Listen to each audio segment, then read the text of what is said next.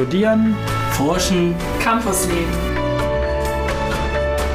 Der PG-Podcast. Herzlich willkommen zur Folge 6 unserer Miniserie zur sexuellen und reproduktiven Gesundheit im internationalen Vergleich. In der letzten Folge, der Folge 5, welche auch die Halbzeit für unsere Serie markiert hat, haben wir uns mit Anke und Chams über die sexuell übertragbaren Infektionen unterhalten. Heute sprechen wir mit Konstanze. In Deutschland wird die romantische Ehe ja als mehr oder weniger normal angesehen. Konstanze wird uns aber heute was zu dem Gegenteil dieser romantischen Ehe erzählen, und zwar die Zwangsehe und die Frühheirat. Und wir sind ganz gespannt, wie das denn in Deutschland so ist oder auch im internationalen Vergleich. Viel Spaß. Konstanze, äh, Luong und ich hatten da auf dem Weg hierher darüber diskutiert. Ab wie vielen Jahren darf man in Deutschland eigentlich heiraten? In Deutschland darf man seit 2017 ab 18 Jahren heiraten und vorher war die, eine Frühheirat schon möglich. Das heißt, man konnte ab 16 Jahren schon heiraten. Das ist heute aber nicht mehr möglich. Du hast gerade was von Frühheirat erwähnt. Ähm, kannst du uns denn erstmal uns oder den Zuhörern erklären, worum es da geht? Eine Frühheirat besteht dann, wenn ein Partner, also ein Ehepartner, noch minderjährig ist oder wenn beide minderjährig sind. Das Problem dabei ist, dass wenn man noch nicht volljährig ist und so jung heiratet, man einfach die Konsequenzen von einer Heirat und alles, was damit zusammenhängt, noch nicht abschätzen oder reflektieren kann, sodass dann die Gefahr besteht, dass man in einer Zwangsehe oder eben in einer Zwangsheirat landet. Das heißt also, Frühheirat und Zwangsheirat stehen sehr eng in Verbindung miteinander. Ist das gleichzusetzen oder gibt es dann noch Unterschiede? Im Prinzip gibt es keine einheitliche Definition von Zwangsverheiratung oder Zwangsheirat. Man kann sich aber schon denken, dass es einfach so ist, dass mindestens einer der Eheleute zu einer Ehe gezwungen wird. Die kann natürlich formell oder informell sein, das heißt, die kann einfach nur eine Zeremonie sein oder auch eine Unterschrift auf dem Standesamt sein. Auch, dass man eine mögliche Weigerung von einer der Ehepartner nicht, nicht hört oder die einfach kein Gehör findet, das fließt alles zu einer Zwangsheirat mit ein. Ähm, wenn aber ein Ehepartner gezwungen wird zu einer Ehe, also in der Zwangsheirat, ist das denn überhaupt erlaubt und ist denn im Gegensatz dazu dann auch die Frühheirat erlaubt? Zwangsheirat und Frühehe ist in Deutschland ein Straftatbestand. Das heißt, es kann bis zu fünf Jahren Haft geahndet werden. Selbst der Versuch dafür ist strafbar. Das Problem in Deutschland, wie auch in anderen Ländern, wo kein Kläger, auch kein Richter. Das heißt, die Betroffenen finden meist kein Gehör und wissen manchmal auch nicht über ihre Rechte Bescheid, dass sie einfach sich dagegen wehren können, gegen eine solche Heirat.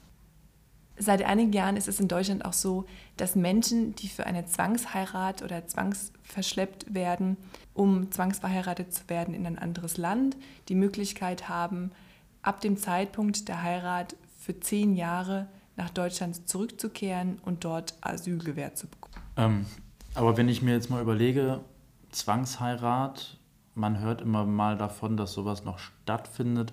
Aber was sind denn die Ursachen für sowas? Es gibt auch hier viele Vorurteile, dass man zum Beispiel sagt, dass das Menschen betrifft, die sich nicht bereit sind zu integrieren oder auch, dass es exzessiver Traditionalismus ist. Daran liegt es aber gar nicht. Auch keine Religion der Welt legitimiert eine Zwangsheirat. Das heißt, man kann auch dieses Phänomen nicht einer bestimmten Religion zuordnen oder dass man sagt, dass eine bestimmte Religion davon betroffen ist.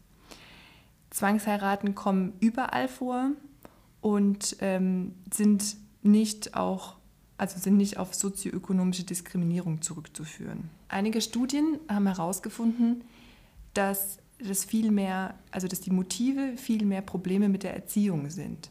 Das heißt, wenn Eltern ein unerwünschtes Verhalten der Kinder kontrollieren möchten, dann wird eine drohende Zwangsheirat oder auch eine Heirat als Lösung dafür gefunden, dass die Jugendlichen zum Beispiel straffällig geworden sind oder auch einen Freund haben oder eine Freundin haben, einen Partner haben, mit dem die Eltern nicht einverstanden sind. Auch ist es so, dass Eltern versuchen, die sexuelle Orientierung der Kinder, wenn sie beispielsweise homosexuell sind, wieder in die richtige Bahn zu rücken, indem sie einfach die Person mit dem anderen Geschlecht verheiraten. Und auch kann man weiterlaufend sagen, dass es auch ein ökonomischer Aspekt ist, dass die Eltern einfach möchten, dass ihre Kinder finanziell abgesichert sind, wenn sie beispielsweise selbst aus einem nicht so guten ökonomischen Hintergrund kommen. Wenn Eltern ein Kind mit einer Behinderung haben, dann ist auch eine Zwangsheirat eine Möglichkeit, eben dieses Kind abzusichern.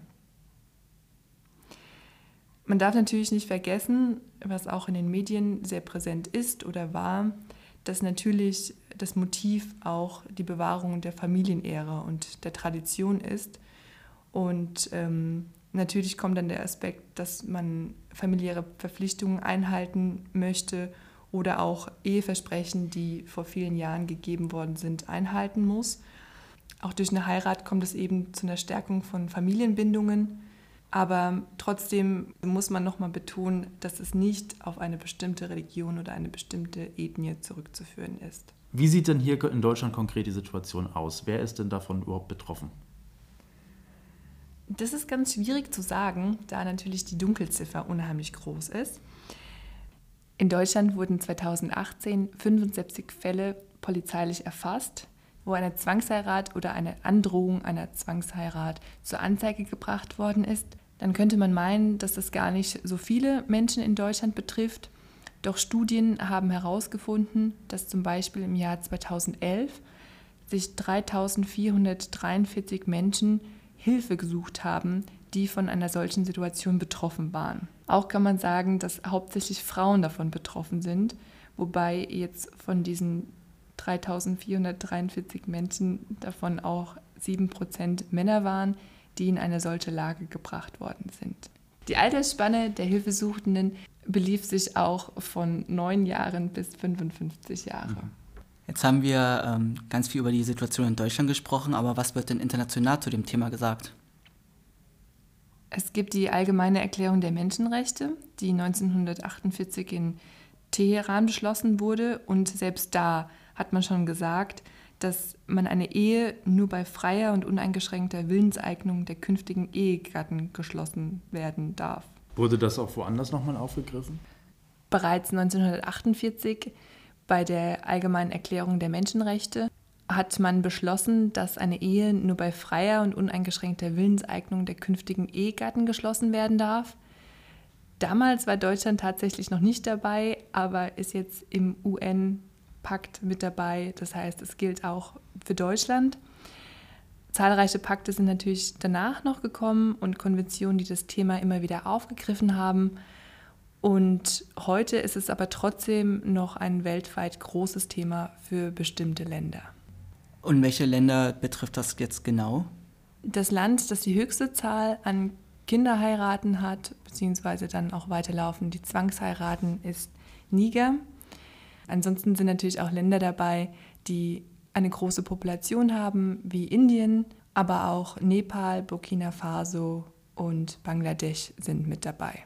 Aber was ist denn jetzt nochmal das Problem? Also, wenn beide Ehepartner einverstanden sind, aber halt eben noch sehr jung, was ist denn dann nochmal genau das Problem, die so früh zu verheiraten, wenn das dort einfach so üblich ist? Das Problem ist, dass die Kinder, die dort sind, am meisten von der Zwangsheirat oder Frühheirat betroffen sind, die in Armut leben. Das heißt, durch eine Frühheirat ist es auch so, dass sie dann in Armut bleiben, dass die Mädchen vor allen Dingen dann auch aufhören, mit in die Schule zu gehen nach der Heirat, das heißt ein niedrigeres Bildungsniveau haben und dadurch, dass Kinderbräute in den ländlicheren Regionen am weitesten verbreitet sind, ist es so, dass sie dann dort einfach als, auch als Arbeitskraft dann in die neue Familie geschickt werden, sodass das einfach schlecht für ihre Gesundheit ist.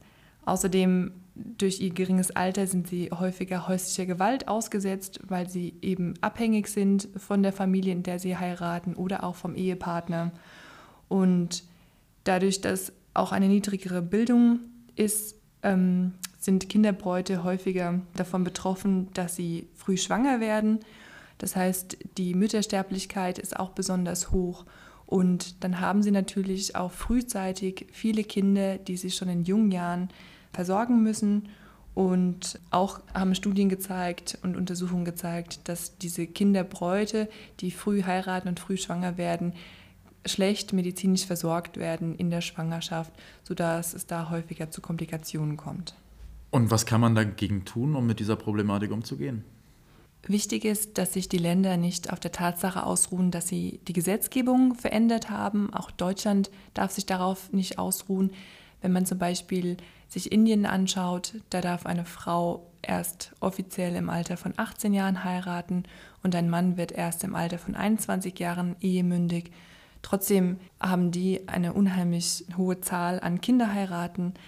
Das heißt, die Gesellschaft muss was tun. Und präventiv kann natürlich gearbeitet werden in den Schulen, sowohl also in allen Ländern, die davon betroffen sind, aber auch in Deutschland, dass es eben ein Schulthema wird, dass Lehrkräfte sensibilisiert werden, dass ihre Schülerinnen und Schüler davon potenziell betroffen werden können.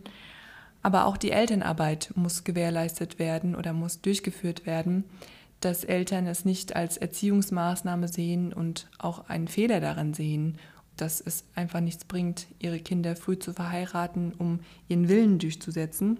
International ist es natürlich wichtig, dass die Länder zusammenarbeiten, dass wenn eine Heiratsverschleppung stattfindet, dass die Betroffenen sich an die Botschaft wenden können und dann auch sofort Kontakt nach Deutschland besteht oder zum, zum Land besteht, wo die Menschen wieder zurückkehren möchten und dass einfach ein festes Netzwerk aufgebaut wird, dass solche schwere Verbrechen nicht mehr vorkommen. In Deutschland können sich die Betroffenen an Frauenhäuser wenden. Viele sind dafür spezialisiert, sich für die Problematik der Zwangsheirat zu, also anzunehmen.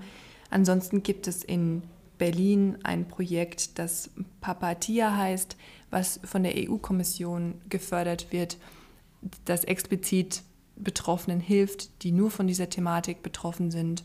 Und im Internet gibt es ein Portal www.zwangsheirat.de, wo alle Beratungsstellen der Bundesländer gelistet sind. Dort kann man, wenn man auf der Seite herumsurft, von der Einrichtung gefunden werden, ohne dass man sie anschreibt. Und es werden beispielsweise auch von der Seite Vorschläge gemacht, dass die Betroffenen, wenn sie Hilfe suchen von dieser Seite, dass sie beispielsweise von weiteren Familienmitgliedern nicht zurückverfolgt werden, dass die ihren Verlauf löschen können. Das sind natürlich auch Dinge, die mit berücksichtigt werden müssen, wenn es um die Thematik geht. Ja, Konstanze, vielen Dank für deine Zusammenfassung der Thematik Zwangsheirat und Frühheirat. Das ist ein Thema, was mich persönlich immer wieder betroffen macht, wenn etwas eigentlich sehr Schönes wie das Eheversprechen zum Zwang wird und damit mitunter auch zum Lebensdrama für den einen oder anderen. Für mich war es sehr interessant, auch mal zu hören, dass man wirklich vorurteilsfrei da rangehen muss und dass wirklich das durch die gesamte Gesellschaft hinweg vertreten ist, diese Problematik. Aber es ist auch gut zu hören, dass es Stellen gibt, an die sich Betroffene wenden können. Dieses Internetportal www.zwangsheirat.de. Ich denke, das ist eine wertvolle Information für den einen oder anderen. An dieser Stelle nochmal herzlichen Dank von mir an Konstanze für dieses spannende Thema. Für alle, die sich auch noch für das Thema allgemein interessieren oder Hilfe suchen, haben wir auf unserer Website, wo auch die Podcast-Folge online gestellt ist, Keynotes hinterlassen. Und in der nächsten Folge werden wir uns dann mit äh, Romina und Magdalena treffen. Die beiden werden uns noch was über Familienplanung und Verhütung erzählen. Also alle, die das interessiert und die sich darüber informieren möchten, wie es da im internationalen Vergleich aussieht, nächstes Mal wieder reinhören in unserer Miniserie zur sexuellen und reproduktiven Gesundheit im internationalen Vergleich. Studieren, forschen, Campusleben der PG Podcast.